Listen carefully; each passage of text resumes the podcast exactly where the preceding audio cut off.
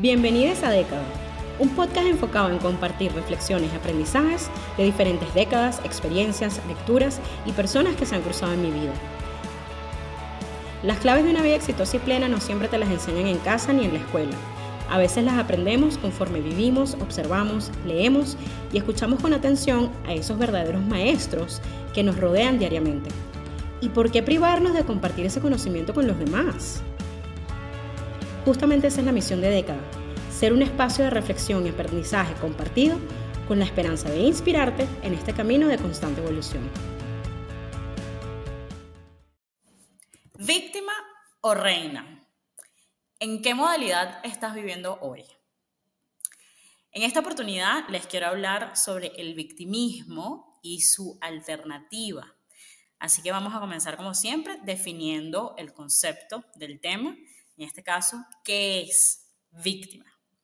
Uno de los conceptos que ofrece la Real Academia Española es víctima como la persona que padece un daño por culpa ajena o por causa fortuita.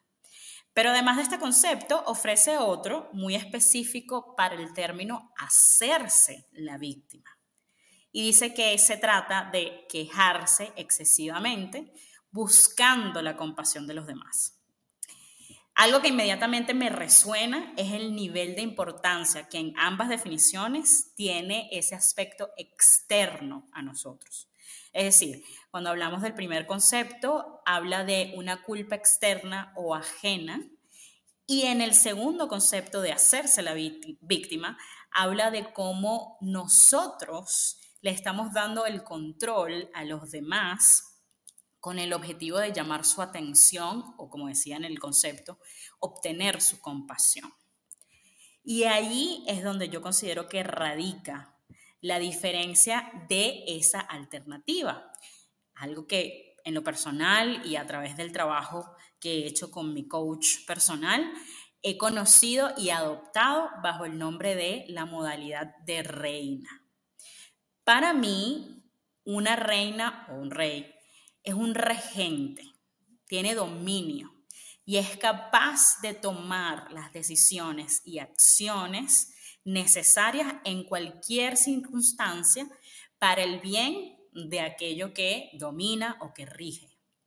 Entonces, si yo traslado este concepto a lo que estamos hablando en términos del victicismo o ser reina de tu vida, se trata de enfrentar las situaciones de manera directa. Se trata de tomar las riendas de tu propia vida o de mi propia vida, aunque tengamos miedo de lo que vamos a hacer, de las consecuencias, etc.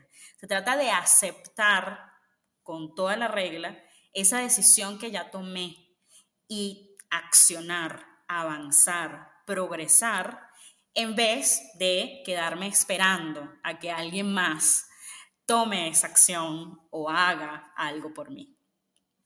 Ahora, no quiero que me tomen a mal. Yo también he tenido mis momentos en los que me siento desorientada, desconsolada, impotente, víctima de las circunstancias y sin saber realmente como por dónde me pega el aire, cuál es la salida, eh, sin poder ver otra perspectiva de las cosas que me ayude entonces a decidir cuál es ese paso a seguir y así poder avanzar. Y es por eso que hoy decidí contarles algunas cosas que he aprendido a lo largo de décadas, experiencias, lecturas y personas sobre por qué es tan importante tomar las riendas y la responsabilidad de nuestras acciones y nuestra vida y sobre todo cómo dejar de ser víctimas para convertirnos en verdaderas reinas de nuestra vida. Pensemos entonces, básicamente, al menos desde mi perspectiva, y de lo que he aprendido, esta idea de hacerse la víctima es algo que en realidad puede, digamos que, provenir de dos maneras. Es decir, es algo que aprendemos, no es algo nato para nosotros.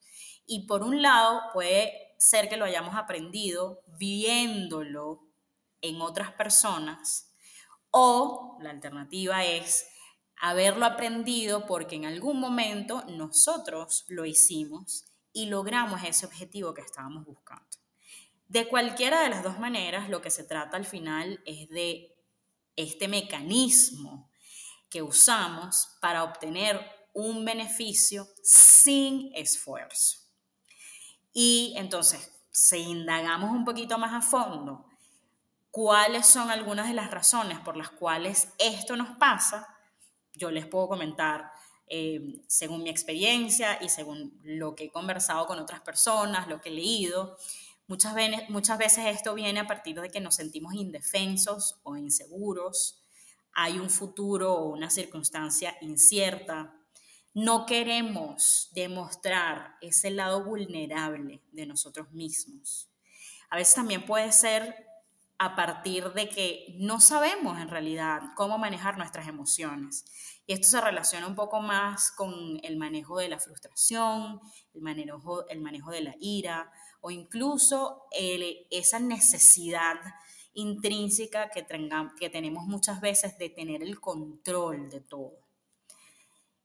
También de una forma quizás más espiritual, digamos así, em, he leído mucho sobre cómo este tipo de situaciones de hacernos víctima tiene sus raíces en esa necesidad de quedarnos en, lo, en la comodidad, en lo que realmente nos hace sentir más cómodo, en esa zona de confort, en vez de afrontar esas situaciones que quizás son contrarias a nosotros o son, se ven inciertas y no sabemos en realidad qué va a pasar.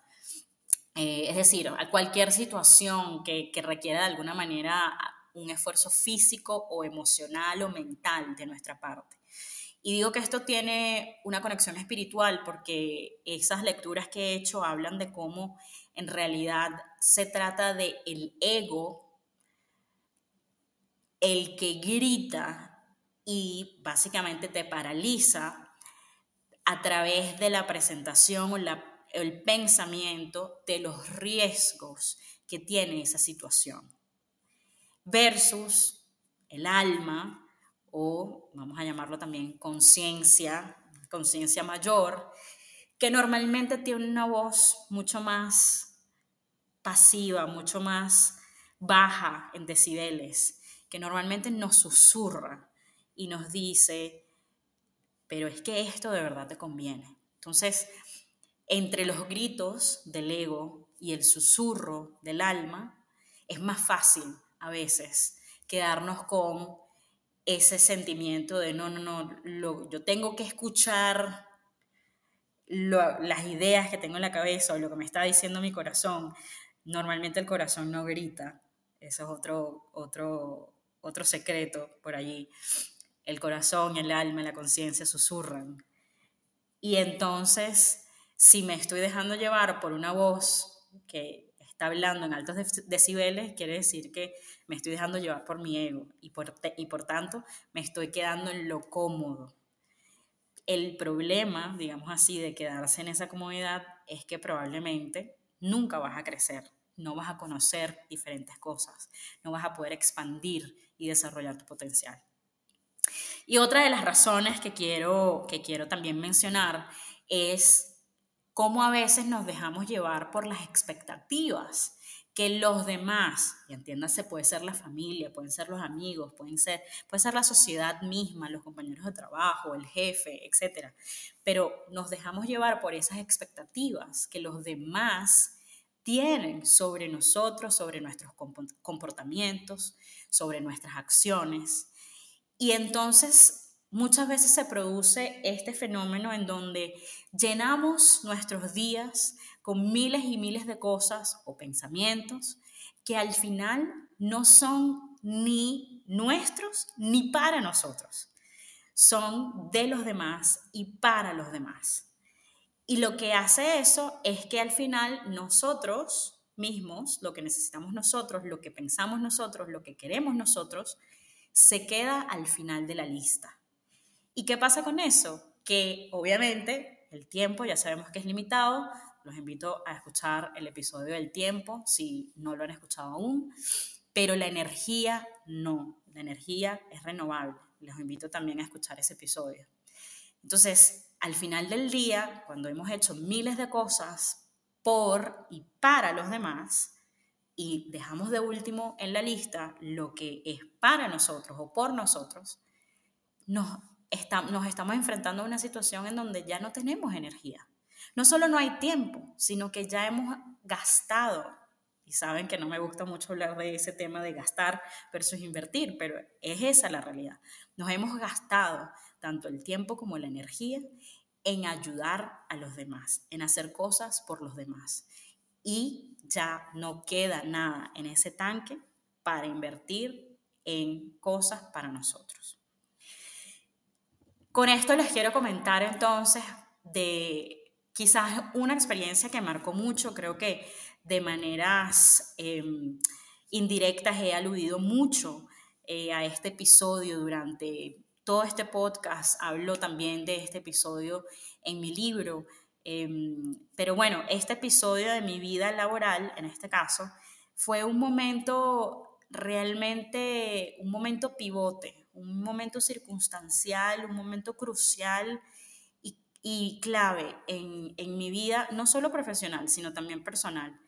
Em, eso fue hace casi 10 años y les explico un poco el contexto para explicarles cómo me sentía yo, que precisamente era ese sentimiento de víctima, y luego contarles un poco cómo salí de eso. Básicamente estaba yo en un empleo em, soñado, la verdad, tan soñado que les puedo confesar que yo había escrito yo misma en, durante mi maestría en un ensayo que tuve que hacer para aplicar a una beca, yo escribí, yo describí ese empleo con todas y absolutamente todas sus características. Dos años después llego a ese empleo, la verdad fue una gran experiencia, pero en un momento dado comenzaron, eh, la empresa la compró otra empresa, fue adquirida por otra empresa, y comenzaron los cambios y las reestructuras. Hicieron un layoff, es decir, un corte, un recorte de personal de aproximadamente 600 personas, de las cuales, o entre las cuales yo no estuve impactada, pero sí en mi vida profesional de nuevo, hace 10 años, digamos que yo estaba eh, comenzando todavía mi, mi, carrera profesional, era, era la primera vez que me enfrentaba realmente a una situación como esta, de despidos masivos. entonces, eh, aunque no me afectó directamente por los despidos, sí me afectó de manera emocional. Yo justo cuando hicieron ese despido masivo, estaba de vacaciones y para mí la sensación fue yo me fui de vacaciones dejando mi entorno de una forma y regresé de vacaciones a un entorno completamente diferente. Diferente desde lo físico, porque entonces, por ejemplo, las, no sé, quizás seis, ocho personas que se sentaban directamente alrededor mío, ya no estaban y ya no iban a estar. Eh, pero también desde lo emocional, porque claro, tienes que empezar a lidiar con el cómo se van a hacer las cosas ahora, con quién tienes que interactuar ahora, cuáles son incluso tus nuevas responsabilidades, etc. Y dentro de eso, muchas personas que me ayudaron durante todo ese tiempo que yo trabajé allí, muchas personas a quienes yo apreciaba mucho, pues quedaron impactadas y ya no estaban. Y, y yo desarrollé, o al menos yo, yo me sentí como en una especie de duelo eh, más allá de las personas que fueron impactadas por ese, ese despido masivo, luego también, obviamente, con los cambios culturales de la empresa, hubo muchas personas que ya no estaban alineadas, ya no estaban cómodas, ya no se sentían en un ambiente que realmente fuera un ambiente positivo y de desarrollo para ellos. Entonces muchas personas empezaron también a buscar otras oportunidades y poco a poco empezaron a renunciar. Y básicamente a veces había dos y tres personas cercanas, digamos, con las que yo trabajaba, que se venían a despedir al día, no estoy hablando de la semana ni al mes, al día. Cada día dos o tres personas se venían a despedir porque se iban a un nuevo lugar de empleo. Y más allá del sentimiento de duelo que yo tenía por, vamos a decir, haber perdido a todos esos contactos y amistades o compañeros de trabajo que ya no estaban, empecé a desarrollar también un sentimiento de abandono, porque básicamente todo el mundo se estaba yendo. Y desde esos sentimientos, ¿qué pasó? Claro, mis circunstancias personales eran muy diferentes. Yo, inmigrante en los Estados Unidos, eh, atada a una visa de trabajo, eh, yo veía, y estoy tratando de escoger muy bien las palabras que utilizo, yo veía limitaciones en mi circunstancia para con lo que yo podía hacer para no solo sobrellevar esa situación, sino también cambiar esa situación para mí. Eh, entonces yo veía como algo mucho más difícil de lograr, ¿no? Para mí en ese momento se sentía o se veía como algo que no iba a ser tan sencillo de lograr como lo era para todos estos compañeros que se estaban yendo. Y de ahí se generó esa sensación también de estar indefensa. Y sí, o sea, me sentí víctima de las circunstancias, me sentí víctima de mis propias características y de mi propia historia, ¿no? O sea, víctima de las decisiones que había tomado, o sea, de si yo no hubiese venido a vivir a otro país, si yo no hubiese decidido eh, tomar este empleo, si yo no hubiese decidido quedarme aquí, el si yo no hubiese, ¿no? O, el si yo hubiera. Eh, ese tipo de cosas empezaron a, vamos a decir, inundar mis pensamientos y mis sentimientos. Em, y eso desarrolló para mí un sentimiento de no poder hacerlo sola, ¿no? Em, pero yo no lo veía y ese era el punto más importante que quiero destacar. Yo no, lo, yo no me daba cuenta que yo no podía entender que si estaba bien buscar ayuda para ver esta situación de otra manera. Entonces seguí bregando con eso y bueno, desarrollé una, depresión bastante fuerte em, y allí a través de e, esa situación ya de depresión clínica es donde busco la ayuda profesional necesaria. Y que ese quizás fue el punto cuando digo que he aludido a esta situación en otros momentos, en otros episodios. Eh, me refiero a que ese fue el punto más bajo de, de, mi vida en general. Pero así como fue el punto más bajo, fue el punto que me permitió realmente conocerme a mí misma, pero conocerme a un nivel de detalle que nunca, al que nunca me había enfrentado. Y ojo, ese fue el comienzo, porque hoy en día sigo conociéndome a mí misma y hay todavía cosas que descubro de mí misma y que, bueno, esto es, un, esto, es un, esto es un camino constante, como siempre les digo, esto es un camino de evolución constante. Eh, pero ese diría yo que fue, que marcó realmente el comienzo de este recorrido mío en mi autoconocimiento, que también los invito a escuchar ese episodio si no lo han escuchado porque además fue una situación en donde, como dicen quizás algunos memes o algunas cosas por ahí, yo quedé despojada literal y físicamente de todo lo que, lo que era y lo que tenía y lo que hacía. Y por tanto, tuve que mirarme al espejo y tuve que realmente definir, encontrar quién era yo, más allá de lo que yo hacía, más allá de lo que yo tenía. Eh, y no es fácil y por eso les digo, es importante darse cuenta o aceptar cuando otra persona te dice, esto no lo puedes hacer sola, porque hay cosas que de verdad no podemos hacer solos, hay cosas que de verdad, y es, un, y es, un, y es, un, es algo realmente hasta biológico, eh, hay cosas que a nivel de los pensamientos en nuestro sistema, nosotros necesitamos que alguien, vamos a decir, interrumpa ese, ese circuito de pensamientos y de ideas, dándonos, puede ser un reflejo, como lo hace con un coach, o dándonos otra perspectiva, otras herramientas, eh, como lo puede hacer un terapeuta, para nosotros poder abrirnos a esas otras posibilidades. El caso es que yo a través de esa experiencia me conocí a mí misma, conocí y obtuve herramientas para poder manejar mejor mis emociones. Y sobre todo, como les digo, cambié de perspectiva y dije, no, yo sí puedo.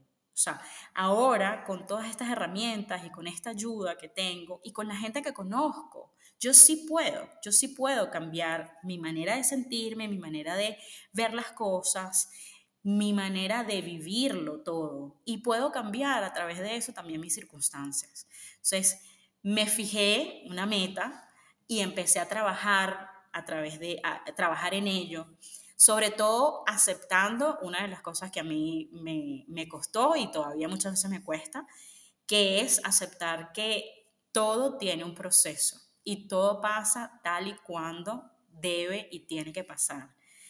Es decir, como, bueno, a mí me gusta mucho decir que el tiempo de Dios es perfecto y es así, pero lo que quiero decir es que todo pasa cuando necesita y debe pasar, no cuando uno quiere que pase. Así que Tomando este último punto, les quiero comentar sobre algunas cosas que sé que yo he utilizado, que bueno, en este breve resumen de esa experiencia crucial en mi vida, aprendí y sigo utilizando hoy en día y que creo que a ustedes les puede ayudar muchísimo también sobre cómo hacer ese cambio de perspectiva. E incluso, por si se están preguntando cuál fue el final de la historia, eh, o de ese capítulo de mi vida, les puedo comentar que efectivamente una vez que eh, tuve esa nueva perspectiva y tuve esas, tuve esas herramientas, pude trabajar en mí y trabajar en todo esto por varios meses, no fue algo inmediato, pero sí, no solo cambió mi forma de ver la vida, también tomé las riendas y pude cambiar mis circunstancias. Y cambié mis circunstancias para algo mejor, que eso también es uno de los aprendizajes. Eh, los cambios, por muy duros que sean, no suelen ser para algo peor. En realidad, si uno lo sabe aprovechar y sabe tomar la perspectiva correcta, todo cambio te va a llevar a un crecimiento y a una situación mucho mejor. Em, así que ahí también, ahí, también les aprovecho la, publicidad del episodio sobre el cambio. Eh, pero bueno, yo en, fin em, sabía, entendí el por qué, ya yo no me acoplaba tampoco a esa nueva cultura que estaba alrededor mío, entendí que mi proceso en esa empresa tenía una duración y era diferente al de todos aquellos que ya se habían ido o que se estaban yendo día a día y que si bien mi, mi, mi, situación era diferente a las de ellos, digamos, por la parte migratoria, eso no significaba que yo tuviese menos oportunidades o oportunidades peores que las que podían tener ellos. Cada quien tiene sus criterios, cada quien tiene sus necesidades y eso fue lo que aprendí a través de esa experiencia. Y efectivamente pude encontrar un mejor empleo con una cultura donde nuevamente me sentí abrigada, motivada y donde pude ser no solo mi mejor versión, sino que pude seguir creciendo. Así que sí se puede. Ahora, ¿cómo podemos tomar las verdaderas riendas de nuestra vida y volvernos rey, reyes o reinas de nuestras vidas? Lo primero, me imagino que ya se lo están anticipando si, si me conocen y han escuchado estos episodios, es el autoconocimiento es, indispensable conocer quién eres realmente.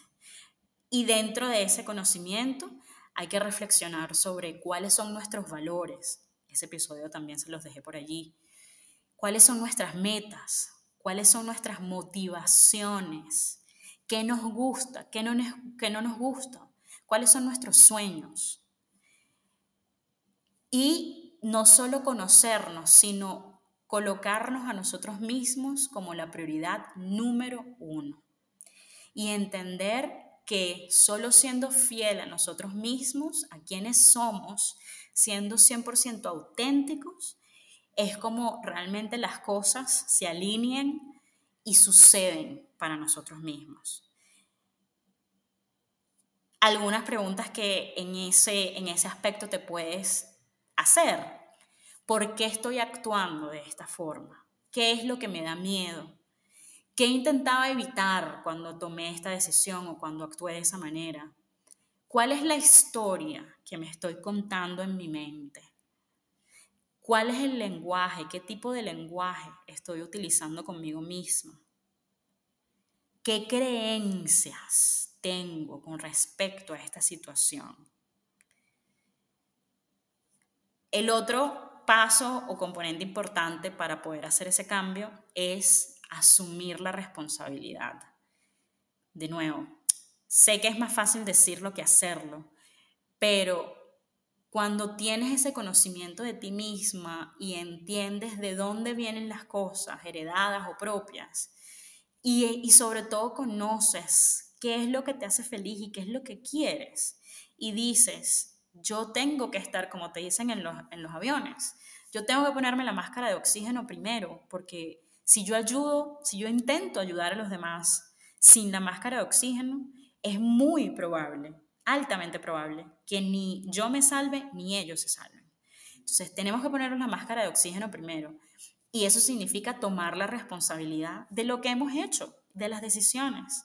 Reconocer que a lo mejor no, no podemos controlarlo todo, no podemos hacerlo todo solos. Y eso está bien. Tomar la responsabilidad de que nosotros podemos elegir cómo vamos a reaccionar ante una circunstancia o una situación. Es mentira que aquello de que es que, es que no me puedo controlar. No, sí te puedes controlar, pero la elección es tuya. Tú tienes que decidir qué es más importante. Controlar la situación, que probablemente no lo vas a poder hacer, o controlar lo que piensas y sientes sobre la situación, que eso sí lo vas a lograr hacer. Entonces, hazte responsable por lo que te toca. Y luego, claro, si estás en un conflicto con otras personas, etcétera, obviamente puedes hablar de una manera asertiva con esas personas sobre esas, esas diferencias y tratar de sanear las relaciones, etcétera. Y en todo caso, ¿no? Eh, si es algo que ya pasó o si es algo que estás viviendo, pregúntate, ¿Por qué no soy capaz de responsabilizarme por esto? ¿Cómo puedo tomar yo la responsabilidad de esta situación? ¿Qué responsabilidad tengo yo dentro de lo que está pasando? Porque así sea entre dos personas, siempre cada uno tiene una cuota de responsabilidad. La otra parte es establecer objetivos claros objetivos ambiciosos, pero no objetivos que sean irreales. Tienen que ser objetivos alcanzables. Ambiciosos sí, pero alcanzables también, para que tú puedas tener ese sentido de dirección y de propósito. Como les dije, en mi caso, ese, esa idea de fijarme una meta, y mi meta era, bueno, aprovechar el tiempo y todo lo que me está dando este empleo actual para conocerme a mí misma, independientemente de que no me sienta cómoda en este ambiente, entender qué me está pasando, por qué me estoy sintiendo de la manera que me estoy sintiendo y entonces cuáles son las cosas que a lo mejor en un ambiente laboral yo necesito para sentirme cómoda conmigo misma y para hacer el mejor trabajo y, el mejor, y tener el mejor desempeño. Y a partir de ahí, entonces, utilizar eso como una plataforma para conseguir esa, ese nuevo espacio, ese nuevo empleo, donde realmente yo pueda volver a florecer. Esa era mi meta, ese fue mi objetivo en ese momento. Eh, y claro, siempre va a dar miedo y siempre vamos a necesitar afrontarlo porque, y seguir batallando con esa idea de, bueno, pero es que no tienes tantas oportunidades o es que a lo mejor no puedes hacerlo por aquí o no quiero molestar a, a las personas. Pero es indispensable que cambiemos esa manera de pensar y ese puede ser incluso tu primer objetivo. Porque en el momento en que tú pienses que no puedes o que vas a fallar, ya, ya se acabó, ya fallaste, ya no lo vas a lograr. Entonces, hay que establecer objetivos y visualizarlo, pensarlo como algo posible. De ahí viene también la idea del, lenguaje positivo. Luego está la parte de tomar decisiones conscientes.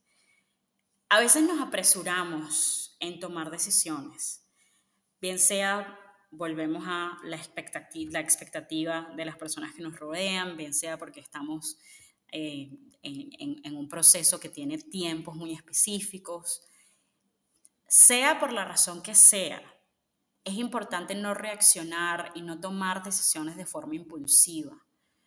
Es importante tomar un tiempo para pensar, al menos para respirar. Y, para, y cuando digo para pensar, los invito mucho a utilizar sus valores, sus objetivos, sus gustos como filtro para poder sentir, escuchen lo que estoy diciendo, para poder sentir si eso que van a decidir es realmente lo que les conviene. Y cuando hablo de sentir, no me refiero a esta idea de la impulsividad o la presión, la angustia, la incertidumbre, el miedo. No, me refiero de nuevo al poder escuchar, ahí sí que con cabeza fría, digamos, pero a poder escuchar el alma, es poder escuchar esa conciencia superior, ese susurro. A eso me refiero cuando hablo de sentir. Y además pensemos siempre que cuando tomamos una decisión, le estamos diciendo que sí a algo, pero también le estamos diciendo que no a esa otra opción. Entonces, seamos conscientes de a qué le decimos que no. Las dos últimas partes se tratan de, número uno, aprender de las experiencias vividas. Es decir, está bien que a veces decidamos entre A y B y resulta que A no era la mejor opción. A lo mejor en el momento no lo viste y necesitabas y ahí la raíz del aprendizaje. Necesitabas vivir esa experiencia para poder aprender algo. Entonces, aunque tus decisiones no te lleven a ese resultado que tú querías, piensa, reflexiona, ¿qué puedes extraer de esa experiencia? ¿Qué aprendiste? Analízalo y entonces, utilízalo en el futuro. No dejes que eso te paralice. No, sigue adelante, no importa, hoy me equivoqué, pero mañana, ahora ya tengo las herramientas, ahora ya aprendí qué cosas tengo que preguntar, qué cosas tengo que pensar, qué, qué cosas tengo que analizar. A lo mejor incluso, ok, esta decisión la tomé de manera impulsiva, entonces definitivamente la próxima vez me voy a tomar un tiempo, el tiempo que necesite para tomar esa decisión. Y recordemos que el fracaso es un aprendizaje también. El fracaso no es algo negativo. Necesitamos aprender y aceptar esa verdad. El fracaso, como todo, tiene dos partes, una positiva y una negativa. Pero en sí siempre va a tener un aprendizaje. Ese es otro episodio y hoy estoy haciendo mucha publicidad de todos los episodios, pero es que todos estos temas se relacionan y yo creo que poco a poco, a medida que ustedes vayan escuchando los episodios, van a entender por qué. Lo que pasa es que claramente si yo abordo todos los temas en un solo episodio, imagínense, tendríamos una presentación y un episodio que ya no es modelo podcast, sino que es de 28 horas o quién sabe si más. Y lo último, siempre se los recomiendo, pero hoy no es la excepción busquen ayuda, trabajen con un especialista, terapeuta, coach, etc.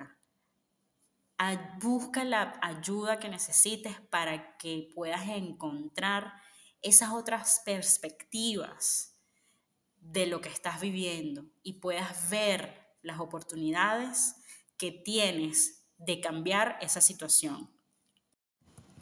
Este episodio se me hizo un poquito más largo de lo normal. Saben que siempre cuando estoy sola, cuando no tengo invitado, trato de resumirlo lo más posible en unos 20 minutos, pero bueno, este, este tema en particular definitivamente me apasiona. Y por eso quiero cerrar resumiendo un poco lo que les comenté. Ser víctima significa sentirte impotente, culpando a los demás o a las circunstancias por lo que te está pasando y creyendo que tú no tienes el control sobre tu vida. Por el otro lado, la alternativa y mi propuesta es que te vuelvas la reina de tu vida. Y eso implica tomar el control, asumir las responsabilidades de tus acciones y de tus decisiones. Y a través de eso y del aprendizaje y de tu conocimiento de ti misma, empoderarte para continuar avanzando, para continuar creando la vida que tú deseas. Convertirse en la reina de tu vida requiere de autoconciencia y sí, de mucha valentía y determinación. Pero no olvides que estoy segura que en ese camino no estás sola y tienes una red o puedes buscar una red de apoyo y soporte que te ayude a lograr lo que necesitas y a lograr cambiar hacia esa modalidad reina. Les voy a compartir unas reflexiones para cerrar. En este caso, Ismael Cala, conferencista y autor cubano, eh, ya les he mencionado varias cosas sobre él, él dice, la vida sucede, pero nada de lo que sucede debemos verlo como en contra de nosotros y ofrecer resistencia. Ese es el síndrome de la oveja, el me permanente. Me hacen, me juzgan, me tratan, pero ¿cómo podrías observarlo desde otra perspectiva? También una autora llamada Bárbara Stani, de quien leí el libro Éxito Sagrado, se los recomiendo mucho, ella escribió en ese libro, tal como aprendí hace tiempo, dejamos de hacernos las víctimas cuando tomamos la responsabilidad de nuestros actos. Y la responsabilidad en el contexto del éxito sagrado es la habilidad de responder de forma saludable en vez de usar la manipulación y el control para obtener lo que realmente quieres. Y voy a ir un pasito más adelante porque les quiero compartir esta otra frase que me parece que lo encierra todo y que también es de una autora llamada Mandy Hale. Ella dice, las mujeres fuertes no se hacen las víctimas, no buscan dar pena, no culpan a los demás. Ellas se ponen de pie y manejan la situación. Así que no me queda más que preguntarte, ¿quién quieres que escriba la historia de tu vida? ¿Tú o los demás? ¿Quién eres hoy? ¿La víctima de tus circunstancias o la reina de tu vida? Recuerda seguirme en Instagram y TikTok como arroba coach Wendy Bolívar para más información sobre coaching, nuevos episodios de este podcast, mi blog Vía Alterna y próximos eventos, cursos y mucho más. Gracias por haber escuchado y si te gustó, recuerda compartirlo con otras personas que se puedan beneficiar de este contenido. Hasta la próxima.